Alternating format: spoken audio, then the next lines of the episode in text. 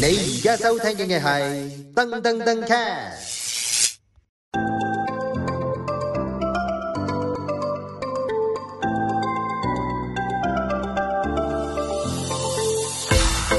Hello，大家好，我哋係呢個嘅打工重磅人啊，我係主持 Winnie 爸爸，咁咧就我身邊咧就有呢個資深嘅社工啦，M M， Hello M M，係啦，大家聽緊嘅咧就係呢個嘅 Domcast 啊，有好多唔同 podcast 嘅節目嘅，咁啊我就負責咗咧就係、以前我就講一啲關於親子啦，嗯，係啦，咁啊抽到咁上下有啲悶啦， 跟住咧就睇下側邊啲人啦，咁啊我睇到你喎， O K 咁所以咧我就揾咗社工呢個 topic 咧就做今季嘅故事啦。 O K，咁咧就我哋之前講咗好多好多唔同嘅 topic 啊，有講過話即係誒有啲咩咁黑人，有啲咩社工咁黑人憎啦，係咪先爆陰毒啊？誒、或者行內點樣去跑數啦，或者啲大家潛潛規則啦嚇，咪未未講潛規則，但係咧就即係大家有啲咩特別嘅 case 啊，好深刻嘅 case 啊，你分享過啦。咁咧今日咧我就想咧講下，其實咧喺呢一個社工嘅行業裏面咧，總有一啲人咧就係、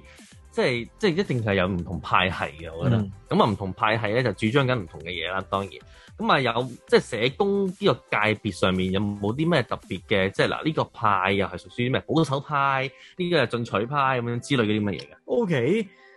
有嘅，嗯即係我都估到有噶啦。咁啊嗱入行咧，就好多時啲人以為係輔導，係，咁所以佢哋咧好集中精力啊諗誒搞活動啦，或者啊，嗯，有輔導搞活動，好少有人即係特登去理解社區嘢嘅，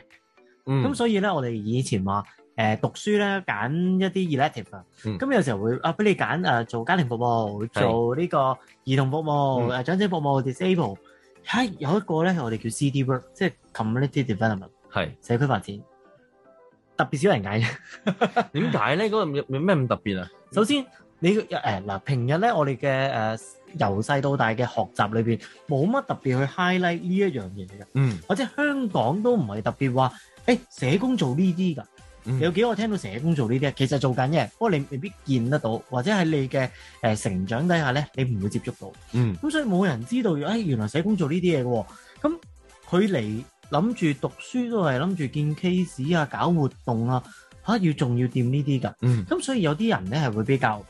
唔可以話驚嘅，而係啊好似有啲距離啊，啊我 handle 唔到㗎啦。嗯，啊，或者誒誒、呃社區嘢又要講啲政策啊嗰啲，哇咩嚟啊？可能根本上嗰一下先至讀咩叫政策，係從來都唔知咩叫政策。政政策就難啲嘅，真係又講緊政治嘢喎。係啊，但係嗱，社工其實係要掂呢啲啊嘛，嗯咁咪變咗有有人就係、即係有一啲咧就係、啊，我就係做 case 嘅啫，係，嗰啲嘢唔好搞我。嗯， OK，有啲人咧就好關注啊，喂咁先叫社工嗯，喎，社會工作者啊嘛，你社會工作者你對個人咁社咩會咧？嗯，咁我哋嘅角度就係三個 level，即係我哋就話啊，即係由個人啦、個人啦小組啊、成個社區政策嗯，全部都要關事。係，咁因為所有嘢都係藤撚瓜瓜撚藤係，啊！你諗住誒誒誒呢個親子關係點解咁差啊？因為佢成日咧雙職啊，嗯，翻冇時間翻屋企嗯咁，但係其實咧。唔係佢唔想翻屋企，係嗯冇最低工時、最低工資，咁啊令到佢咧一定要跑跑好多份工咁樣。嗯，咁其實係關政策事喎，咁係你係咪應該揮政策咧？係。咁但係有啲人咧就覺得，誒搞唔到㗎啦，有啲，嗯即係其實社工自己都有啲無力感啊，因為係，我搞唔掂嗰度㗎啦，咁我搞掂呢一隻 case 咪做到幾多得幾多咯。嗯咁、我又想令到自己有自尊感多啲咧，咁我就情願同自己講，嗰啲嘢唔關我事。嗯。咁我哋就會有時會分咗呢啲咯。咁我哋都再要講多一樣有啲匪夷所思嘅有啲嗯誒，我理解唔到有啲 so call 做緊啲建制啲嘅嘅政黨社工咧， 我呢都叫社工， 咩叫政黨社工即係先？有啲建制派啲嘅社工。嚇我我理解唔到點解嗰啲叫社工，即係只不過佢註冊到咯。但嗯係佢講嗰啲嘢啊，佢企喺嗰邊啊，我都覺得你做乜鬼社工啫？嗯你企喺嗰個、呃 power，你企喺啲叫做啊誒、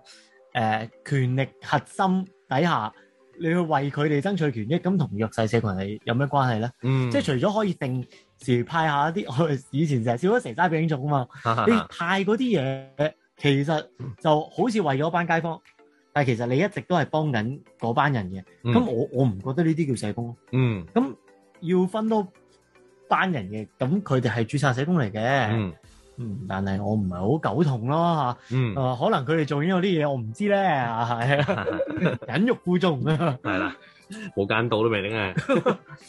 好啦，咁咁即係有好多唔同種類嘅社工喺個社會上面咧，就係、充斥住嘅。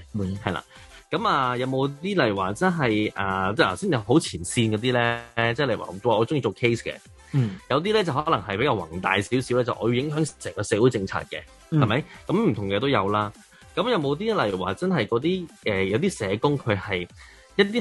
好嗯同呢個社會係脱晒節啊、離晒地嗰啲，咪有冇見過呢啲社工？誒、呃我會形容佢佢譬如頭先講做 case，嗯咁、我就 highlight 晒個 case 咯，我就呢啲容易啲踩咗落呢度氹嘅，嗯即係唔係話佢哋唔關心政治，但係因為佢嘅工作環境咧就好多時一個人做啦，譬嗯如我當我住校咁樣，嗯咁、我就會成日喺間學校度，嗯我理解到嘅好多學校政策，啊、老師點點點，學生點點點嗯，咁、我再出一步嗰啲嘢咧，就真係好似唔關我事。係或者我做到嘅係就我個 boundary 就喺嗰度，嗯咁令到我會喺嗰個服務底下咧，就少接觸呢啲社會需要。嗯又或者我我再跳一步啊，當一啲做社區中心咁啦，嗯有啲社區中心社工咧，佢哋又係睇到街坊需要，嗯，啊，即係頭先上次講啊，交年話，打電話啊，啊，係啦係搞啲興趣班啊，咁咁咪停咗喺嗰度咯，嗯係搞啲遊戲活動、興趣班。嗯咁但係其實佢哋都有啲嘅誒誒社會需要噶嘛，嗯啊，譬如誒而家呢排咧好興講生涯規劃，嗯咁生涯規劃咁即係要接觸一啲誒、呃升學啊、求職啊、誒、社會體驗啊嘅嘢，但係其實即係社工畢咗業就做社工啦，佢知幾多咧？即係佢未接觸過嗰個社會嘅，其實佢都、嗯社會工作者係冇接觸過社會，咁令到佢嗰種離地係唔係佢想離，嗯，但係個工作令到佢一直都仲喺嗰度。即係佢係走唔入去社會裏面做事，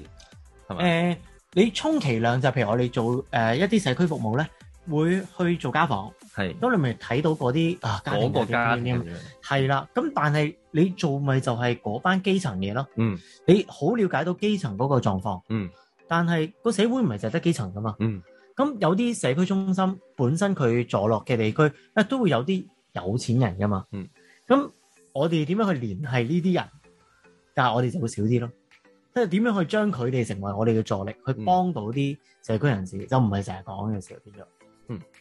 咁我又知道有一嗯啲嘅社工咧，佢就唔係即係講緊啲服務啦，佢哋可能係即係唔係誒跟一啲 NGO 去做嘅嗯，係啦、有啲成跳出嚟去做生意咁做嘅，係，係有冇有有呢啲咁樣嘅社工係嘛但又或者咁講，有啲人咧就覺得困咗喺嗰個單位度咧，嗯未必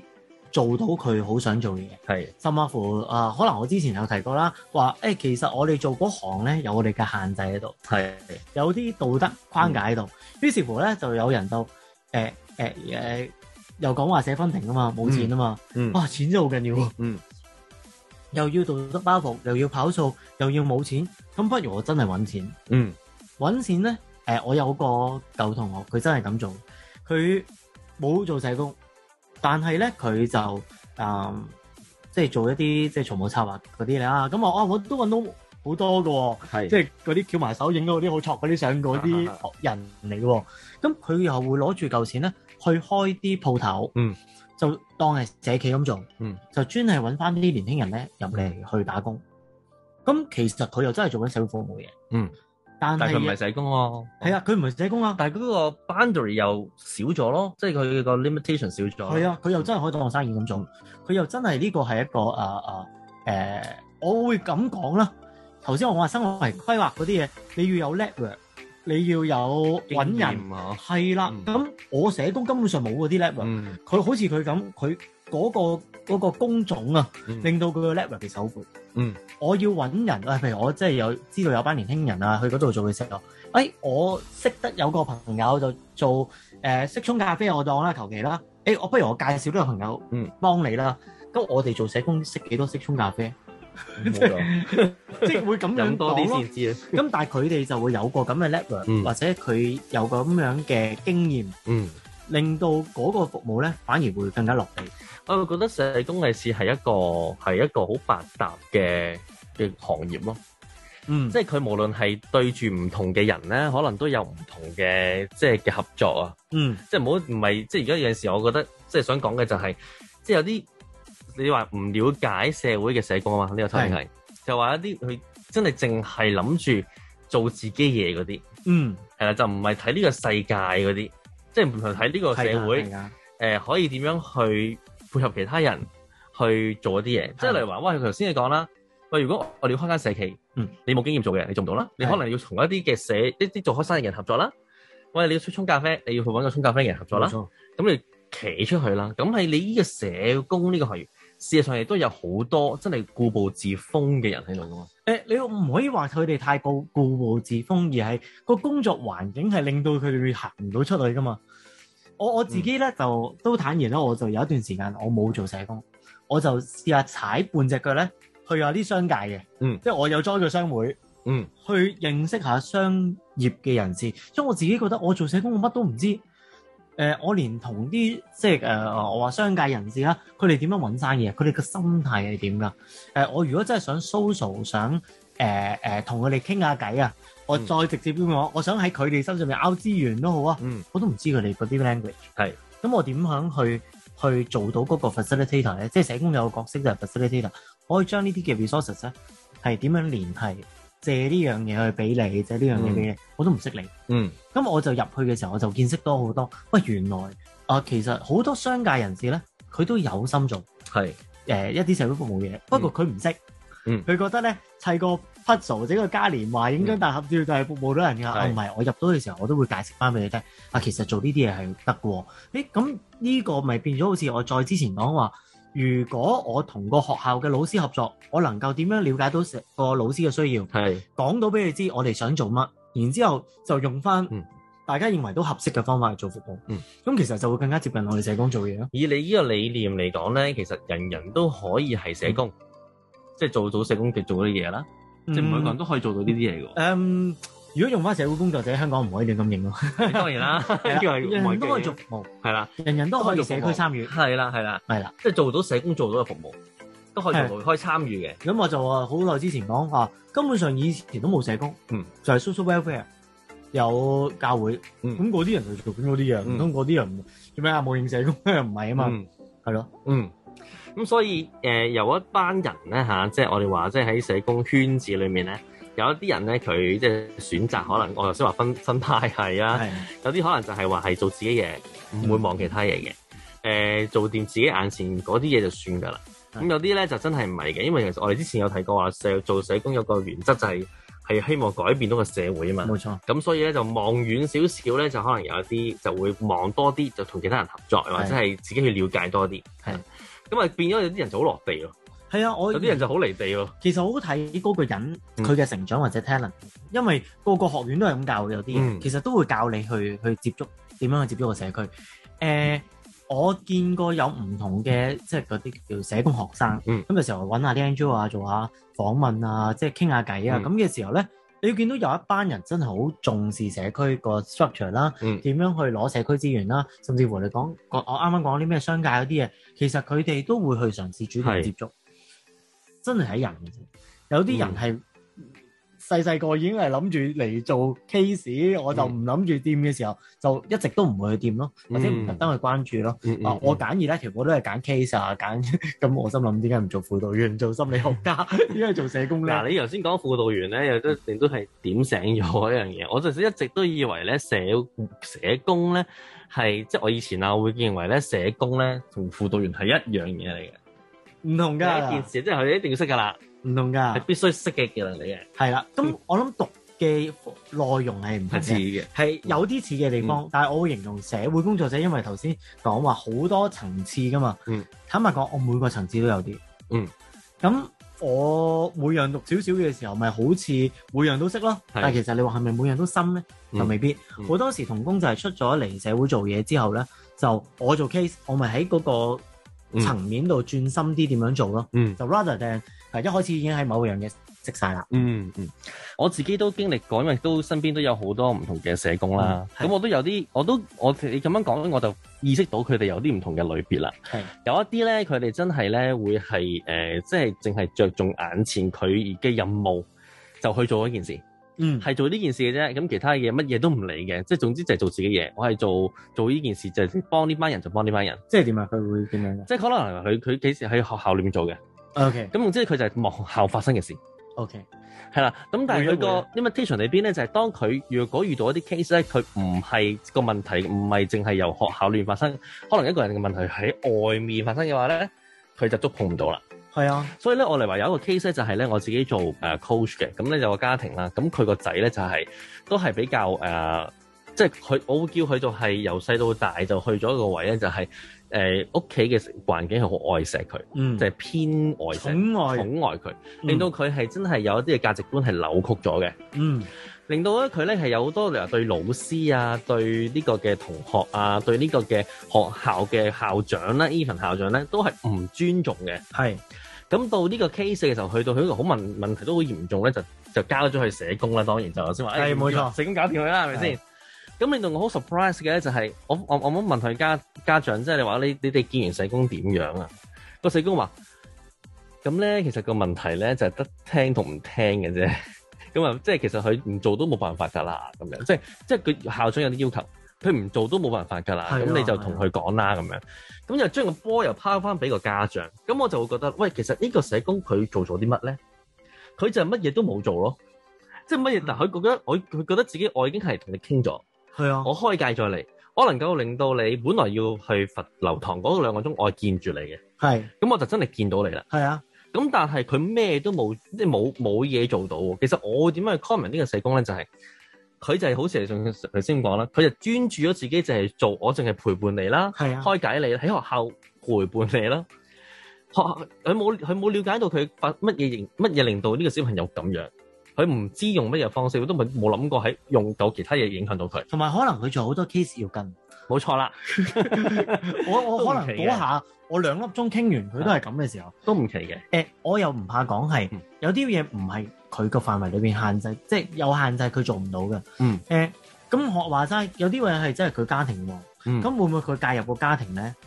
咁話，但係個家庭又唔係 welcome 俾你介入喎，哎因為個家庭都覺得個細路係問題喎，唔哦咁又係啊唔得㗎。㗎，佢嗰個家庭係覺得好似個社工係救命草咁，即係啊有有人幫到嘅，希望佢幫到。嗯。但係到最尾尾嘅你嘅感覺就係話，佢就係、嗰刻佢就唔知咩原因，總之佢去到呢一度咧就行人止步啦。